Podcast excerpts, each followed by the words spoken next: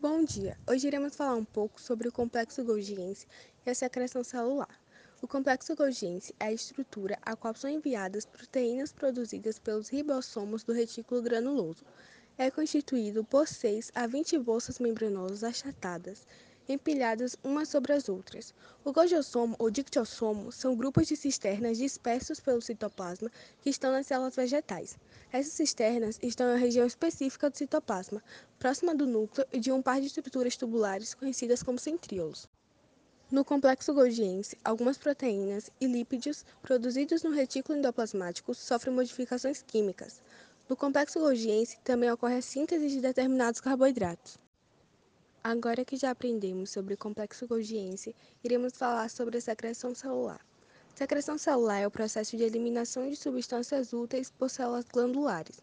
A secreção celular também é uma das mais importantes funções do complexo Golgiense.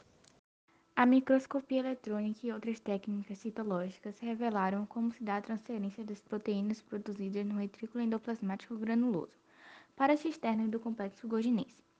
Ocorre por meio das chamadas vesículas de transição, bolsas membranosas repletas de proteínas recém-sintetizadas, que formam como brotos na superfície das vesículas do retículo endoplasmático granuloso.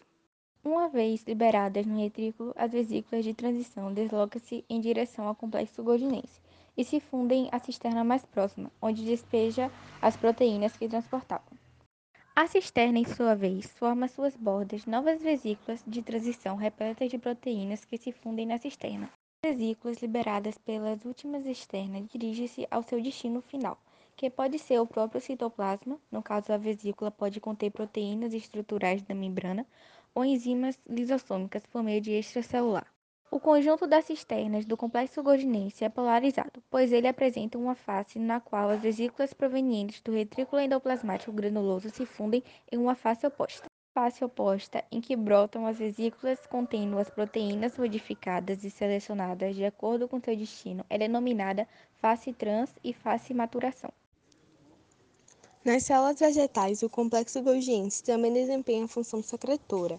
É por meio dele que são secretadas as glicoproteínas e alguns polissacarídeos, que integram a parede celular e constituem o cimento que une células vizinhas.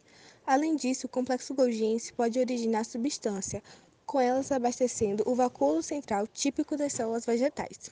Vesículas liberadas do complexo Golgiense se fundem continuamente a esse vacúolo, nele lançando enzimas que atuam em processos de digestão intracelular.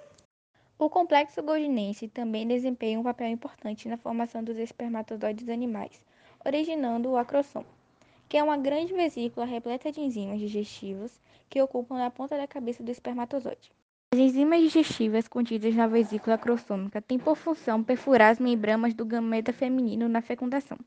Além dessas tantas importantes funções, o complexo golginense também é responsável pela produção da organela citoplasma, citoplasmática denominada lisossomo. Essa foi a nossa apresentação. Espero que tenha gostado e muito obrigada pela sua atenção.